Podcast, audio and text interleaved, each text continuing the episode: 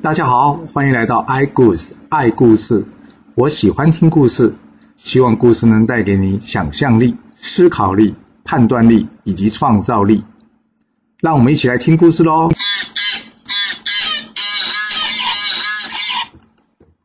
上次说到呢，纣王决定了再派人去讨伐这西岐，那他要派谁呢？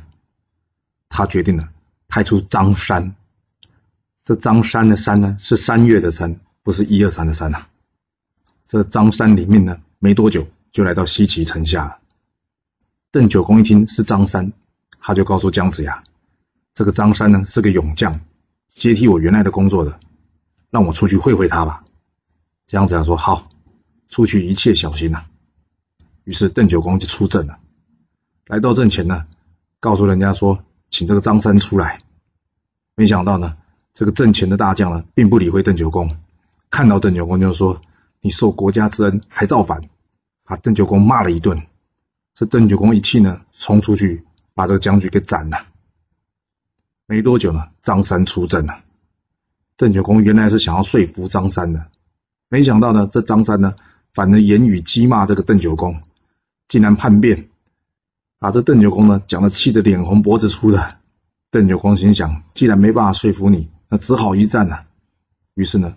就与这个张三打了起来，不过因为邓九公毕竟是年纪较老了，打没多久之后呢，刀法开始乱了。在旁邓九公的女儿邓婵玉一看，糟糕，危险了，于是发出了石头，啪的一下正中这个张三，就是张三呢受伤归隐了。这张三一回应，想说西岐兵多将广，该如何是好呢？正在这个时候呢，来了一个道人。他自称是羽翼仙，他告诉张三：“我是来帮助你的。”张三一看，太好了，有人愿意来协助我啊！于是他将目前的战况呢，大致向羽翼仙说明了一下。隔日，羽翼仙出阵校正这个姜子牙。这姜子牙一出来呢，还没来得及答话，羽翼仙就骂着姜子牙：“你为何敢藐视我，到处说我坏话？”姜子牙一听，哎，道兄啊！我从来没见过你啊！我今天才知道你的名字，我要怎么骂你啊？这中间是不是有什么误会啊？这羽翼仙心想也是哎，我也是第一次见到这样子呀。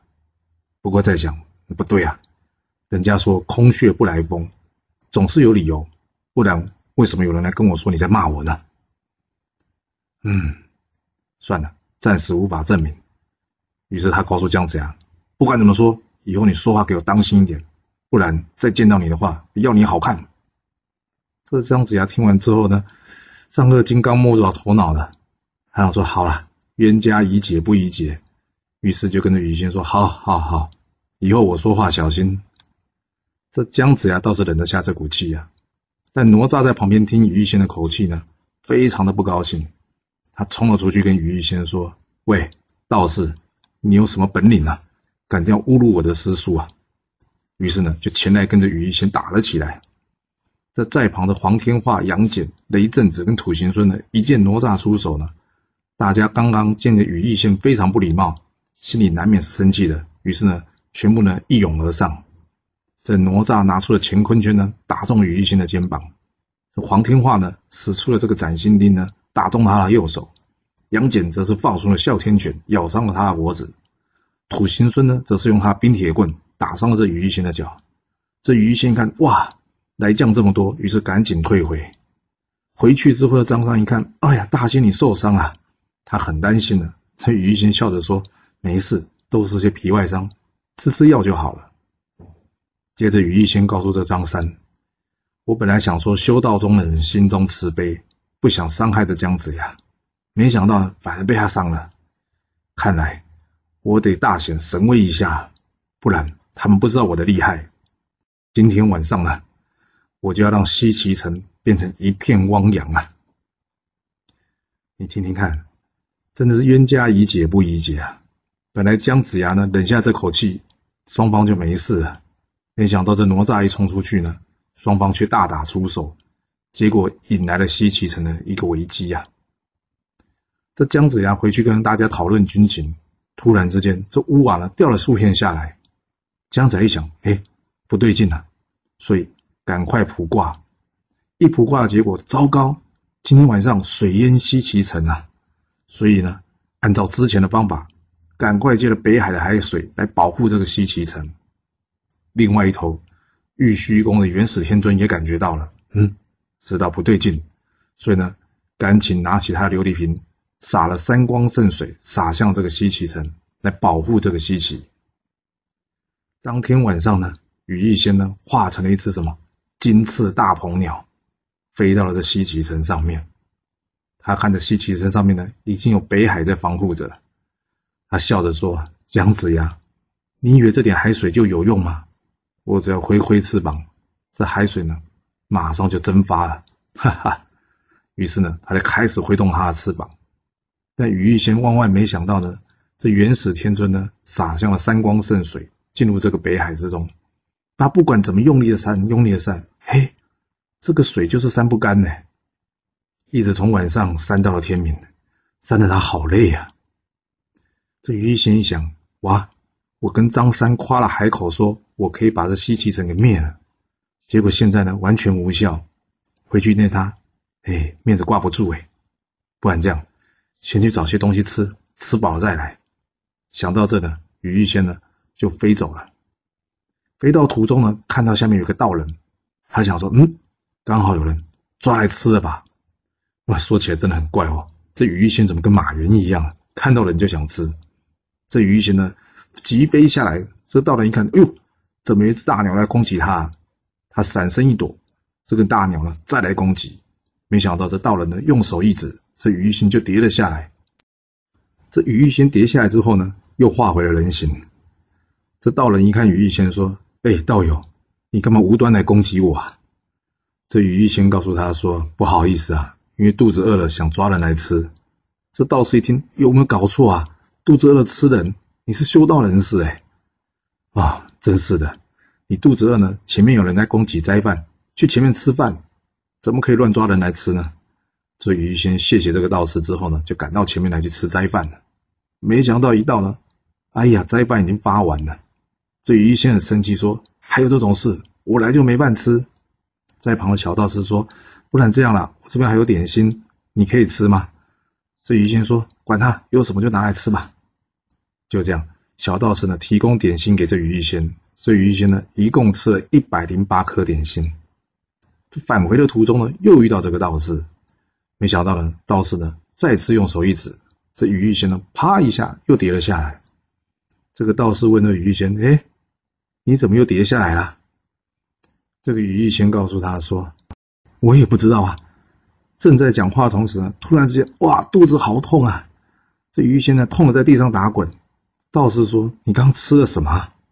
羽翼仙说：“我刚才吃了一百零八颗点心呢。”这道士接着说了：“那既然吃不下，你就吐掉吧。”这羽翼仙呢，听了一下，有道理，于是呢，就把这一百零八颗点心呢，从口中吐了出来。没想到吐出来却不是点心啊！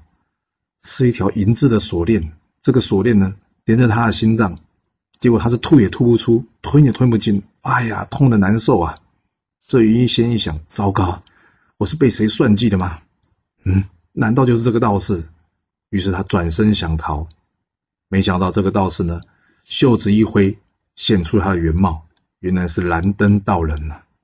这于一仙认得蓝灯道人呢，他一看到蓝灯道人之后，大吃一惊，更是想跑。燃灯道人看着于玉仙说：“你得道那么久，难道不知道天命是助周吗？你既然去助商，今天呢，我得把你给收掉了。”这于玉仙告诉这燃灯道人说：“大师，你饶命啊！我一时没想清楚，求求你饶命啊！饶命啊！”燃灯道人看着于玉仙呢，求得恳切，于是跟他说：“可以饶你一命，不过你得拜我为师，一起回去修行。”于玉仙答应了蓝灯道人，就这样，于玉仙随蓝灯道人回去修行了。就在蓝灯道人收服于玉仙的同时呢，这另外一边呢，广成子也收到姜子牙金台拜将，准备东征的消息了。他眼见这时机已经到了呢，于是叫人去叫这个殷郊过来。殷郊一过来之后，广成子告诉他，时机成熟了，现在。我要你下山去协助这个姜子牙，但是广成子呢跟赤金子拥有着一样的问题啊。他也担心着这殷郊会不会是因为纣王的儿子最后下山之后，不但不助姜子牙，反过来来协助这个商朝呢？于是他拿一样的话来问这个殷郊。这殷郊说：“师傅，你放心吧，我绝对会听你的命令的，我会帮助姜子牙，不会反过来助商的。”广成子见这殷郊呢，心意决定，心意啊坚定，他想，嗯，这样子我就放心了。他并没有叫这个殷郊呢来发誓，他告诉殷郊：“你到这后洞呢去取些兵器来，然后我教你一些法术，这样子你就可以下山去协助姜子牙了。”由于这个殷郊呢从来没有到这后洞，一过去呢一看，哇，这风景好漂亮啊！正在这个时候呢，突然间觉得肚子有点饿了，哎，看到桌上刚好有几个热腾腾的豆子，于是呢，他就随手拿来吃了。没想到这一吃呢，他竟然长出了三头六臂，还有三只眼睛呢！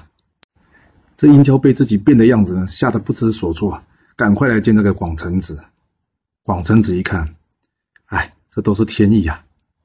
于是呢，他赠这个殷郊呢翻天印、落魂钟跟雌雄剑，告诉殷郊赶快下山催出这个姜子牙吧。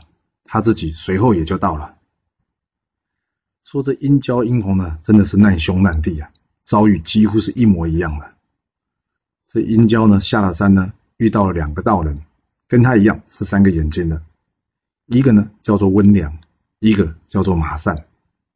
殷郊告诉他们呢，他打算呢去协助西岐。这两个人呢听完之后也是觉得，哎，你不是当朝太子吗？殷郊呢也把这前后事情呢跟他们说不清楚了。这两个人就同意跟殷郊一起前往西岐。来到途中呢，他也遇到这个申公豹。这申公豹呢就把说殷皇那一套呢又拿来这哄这殷郊。没想到呢，这次殷郊不为所动啊。申公豹一想，哟，拿你祖先来说，你都不担心呐，这该如何是好呢？申公豹心头一转，嘿嘿，他想出了一个好方法。他告诉殷郊：“殷郊，你真的要去助姜子牙吗？”殷郊说：“当然，我已经答应我师父了。”申公豹接着说：“那你可知道，你弟弟殷红就是因为去助周，反而被姜子牙给杀了？”殷郊一听，殷红死了，为什么？姜子牙为什么要杀殷红呢？申公豹说：“我也不知道啊，可能想说是纣王的儿子吧，杀了来向武王邀功吧。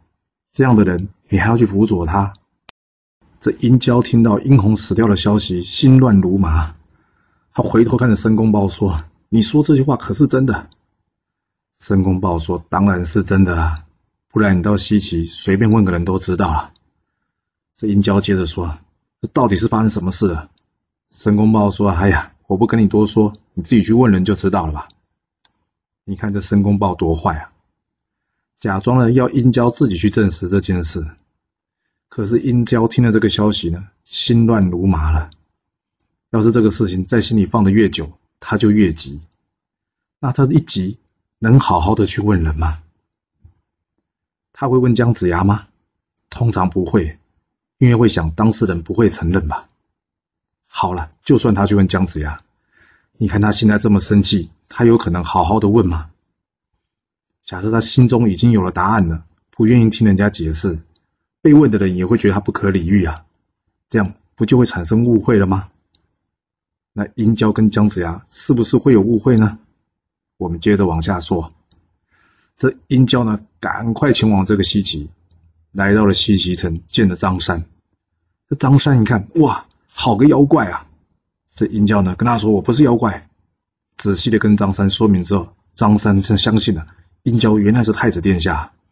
于是向殷郊呢再三的跪拜。这殷郊呢问这张三：“这殷红可有来过？”张三说：“有啊，殷红来过。”殷郊接着问：“那殷红现在人呢？”张三说。这殷红呢，讨伐西岐，已经被对方化为灰烟了。其实这张三没说谎哎，因为他说这殷红呢是讨伐西岐，但是殷郊呢，因为实在太生气了，他完全没注意到张三说什么，他只听到呢，这殷红呢被化为灰烟了。这殷红既然是下山来助周，怎么会讨伐西岐呢？他想都没想，也没把这件事问清楚。这殷郊呢非常生气的说：“可恶的姜子牙，我一定得杀了他，为帝报仇。”于是呢，马上冲出阵去叫战这个姜子牙。这殷郊一见到姜子牙，便指着他问：“这殷红是你杀的吗？”姜子牙听这话呢，没头没尾的，他就回答道：“说他是自取灭亡啊。”殷郊一听自取灭亡，果然就是你杀的。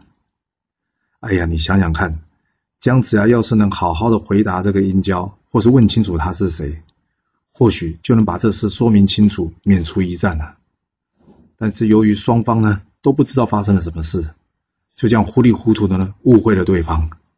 殷郊听完姜子牙说杀了这个殷红呢，于是愤怒前来战。这哪吒一看，哇，这三头六臂这家伙看起来很厉害啊，怕姜子牙有危险，于是呢就驾了他风火轮冲了出去。没想到呢，却被这殷郊的翻天印给打了下来。这黄天化一看，哎呀，糟糕，想要出去救这哪吒，没想到呢，却也遭这个殷郊的落魂钟呢。给摇落下棋，黄飞虎一看，哎呀，糟糕！黄天化摔下棋来，想要去救他，没想到的，这落魂钟一响，这黄飞虎呢也跌落这个坐骑了。于是黄飞虎跟黄天化两个人都被抓走了。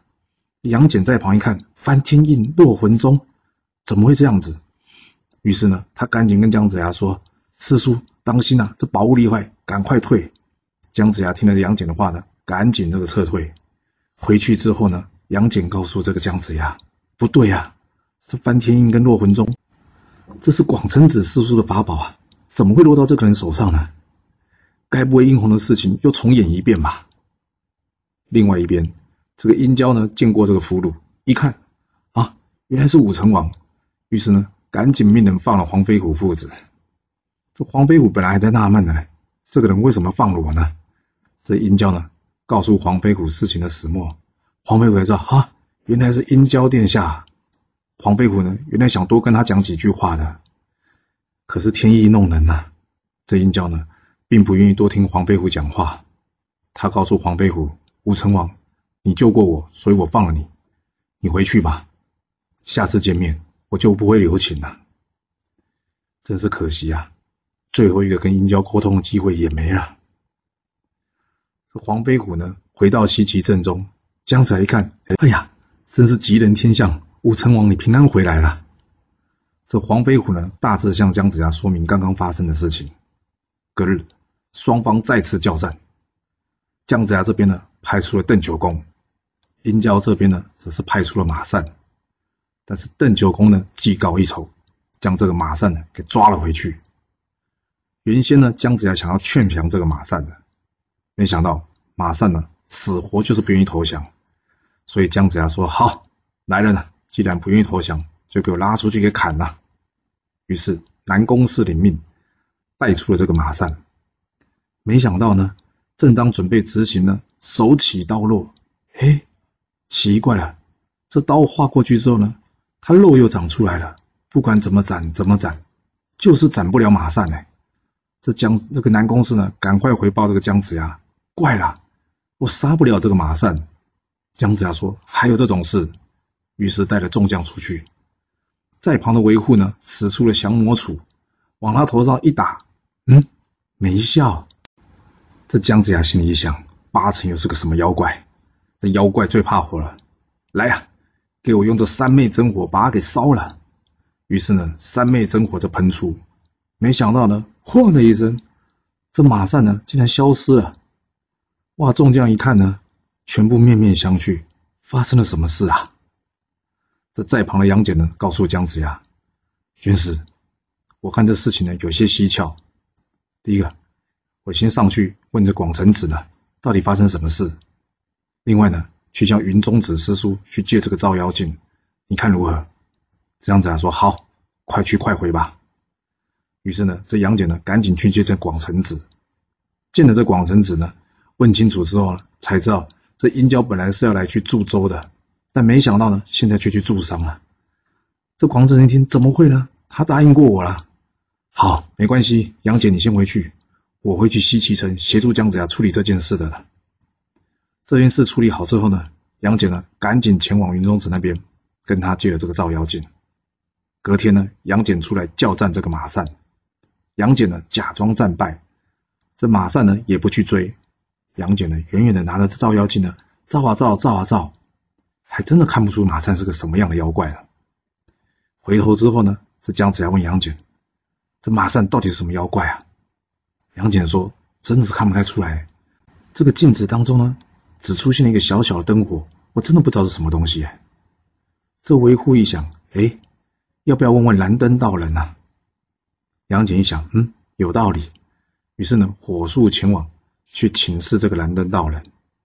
这蓝灯道人一听灯芯，回头一看，哎呀，他自己的琉璃灯里面那个灯火不见了。他就知道，嗯，应该这就是马善的吧。于是告诉杨戬说：“你先回去西岐吧，我呢会来协助姜子牙的。”就这样，广成子呢来到了西岐。隔日呢，他就去会这个殷郊。这殷郊一看到，哎呀，老师来了，出面行礼。广成子问殷郊：“你不是答应过我要助周而不助商吗？”这殷郊说：“是的。”老师，我答应过你，但是姜子牙杀了我弟弟，你等我杀了姜子牙之后，我就会助周而不助商。于是呢，他把下山所以来呢所遇到的事情呢，还有申公豹的事情，都告诉了这广成子。这广成子告诉殷郊啊，殷郊你别被申公豹骗呐，这申公豹跟姜子牙有仇，他就是挑拨离间。殷郊则是回广成子，姜子牙当面承认杀我弟弟这件事不假。广成子说：“你听我说啊！”但是殷郊呢，早就已经有定见了，根本不愿意听。他告诉广成子：“我已经决定了，反正杀了姜子牙之后，我就按照你的意思去帮助周，我绝对不会跟仇人在同一个阵营的。”广成子听完之后大怒说：“你这样违背天意，会有杀身之祸啊！”殷郊说：“我不怕死，怕死就不来这里了。”广成子听完之后非常生气呢。就前来跟着殷郊打了起来。这殷郊一听一看呢，师傅你怎么那么偏心呢？只帮姜子牙不帮我？就这样子，殷郊呢让了广成子几回。他告诉广成子说：“师傅你别再出手了，不然弟子这真的回手了。”广成子根本听不下这殷郊所说的话，继续来战。于是呢，殷郊祭出了翻天印。广成子一看，哎呀，翻天印！于是呢，他赶紧退回这西岐。一样的。他告诉这个姜子牙说：“没办法，我收服不了殷郊啊。”就在这个时候呢，蓝灯道人也到了。蓝灯道人呢，先告诉姜子牙，想要收服马善呢，如此如此，这般这般。姜子牙说：“嗯，好，就照道长你的意思做吧。”隔天呢，姜子牙叫阵，这马善出阵了。这马善与姜子牙站了起来，姜子牙假装败逃，这马上呢，一路去追。追到了半路，看到谁？看到蓝灯道人在前面。这马上一看，呀，糟糕！蓝灯道人想要绕跑，没想到了，却被这条蓝灯道人呢收回他的琉璃瓶中，继续做他的灯芯呐。这殷郊一看，这马善怎么去那么久啊？不妙啊！于是这殷郊再次出来叫战。蓝灯道人告诉姜子牙：“你有新黄旗在身，不怕他的翻天印的。”于是呢。姜子牙便出阵与这个殷郊大战。另外一边呢，这哪吒则是出来呢接战这个温良。在旁的杨戬呢，从旁协助。这温良怎么可能是哪吒跟杨戬对手啊？当场就被这两人给杀了。殷郊一看温良战死呢，使出了他的翻天印。果然，因为姜子牙身上有杏黄旗，这翻天印呢在天空中无法落下。姜子牙一看，好机会。就使出了打神鞭呢，正中这个殷郊，把殷郊给打伤了。殷郊受伤之后呢，张三赶紧将他救了回去。但是，虽然打伤了殷郊，却没有办法解决殷郊的问题啊。这广成子呢，请这个蓝灯道人有没有办法想个方法来收服这个殷郊？这蓝灯道人呢，低头不语啊。这蓝灯道人到底有没有办法可以解决殷郊呢？在他想出来这个答案之前，我们先来说说殷郊这边吧。这殷郊一回去一想，糟糕，这翻天印竟然对姜子牙无效，哎，那该如何是好？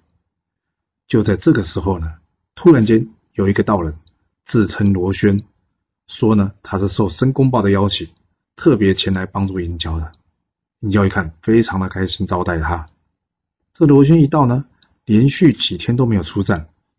这殷郊也觉得好怪，道长啊，你不是说来协助我们作战吗？那怎么都没有出去呢？